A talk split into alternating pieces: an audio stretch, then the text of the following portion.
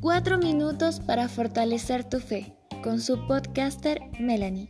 Puedes encontrarnos en todas nuestras redes sociales como Huella Católica.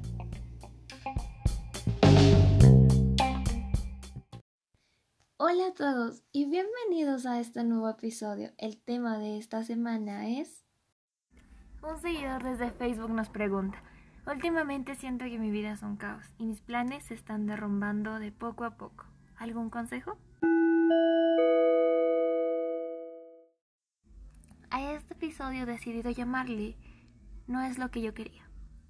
Hace cuatro años recuerdo haber estado sobre mi cama, envuelta en mantas con la cabeza cubierta y llorando bajito para que nadie supiera.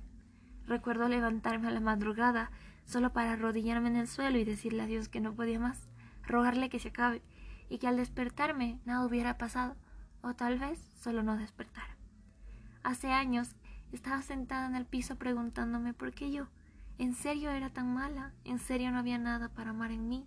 ¿En serio Dios podía ser algo mejor.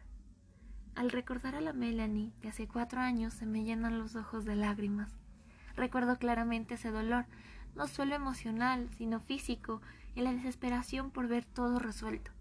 Hace poco decidí tomarme un café con esa Meli, llorar un poco, recordar lo que había pasado y luego abrazar a esa mujer que creyó que no lograría reponerse, pero que hoy sonríe al verse fuerte. En ese momento esperé que mi Dios venga entre nubes y trompetas, que un gran milagro hiciera que el tiempo retrocediera y yo continuara siendo feliz. Pero no pasó, y por momentos acepto haber pensado que Dios se olvidó de mí. Y puedo decir que siguen presentándose sus milagros. Dios trabajó en mi vida a través de esas lágrimas, me permitió encarar ese proceso para sanar cosas que no sabía que tenía. Dejó que la soledad se quedara solo para demostrarme lo hermoso que es dedicarme versos, canciones y amarme primero.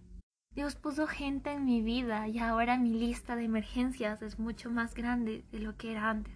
Multiplicó a la gente a mi alrededor solo para recordarme su amor y me permitió pasar por dolor para comprender a otros cuando sufren igual. Él sabía lo que hacía cuando me permitió decidir por mí llevándome a ser una adulta con él. Él no cumplió las cosas como yo quería, pero claro que hizo sus milagros y hoy no puedo estar más agradecida con Dios por las cosas que, aunque me negué, Él pudo crear, sanar y levantar. Tengo un Dios paciente y maravilloso. Puede que hoy tú estés pasando por el dolor, pérdida, ansiedad, tristeza o incertidumbre. Puede que hayas repetido varias oraciones pidiendo un milagro en específico, pero hoy quisiera que tu oración cambie que puedes aprender a ver los diferentes milagros que Dios hace en tu vida. Cuando pienses que no pasó lo que tú querías, Dios te permite cosechar más milagros de los que has pedido.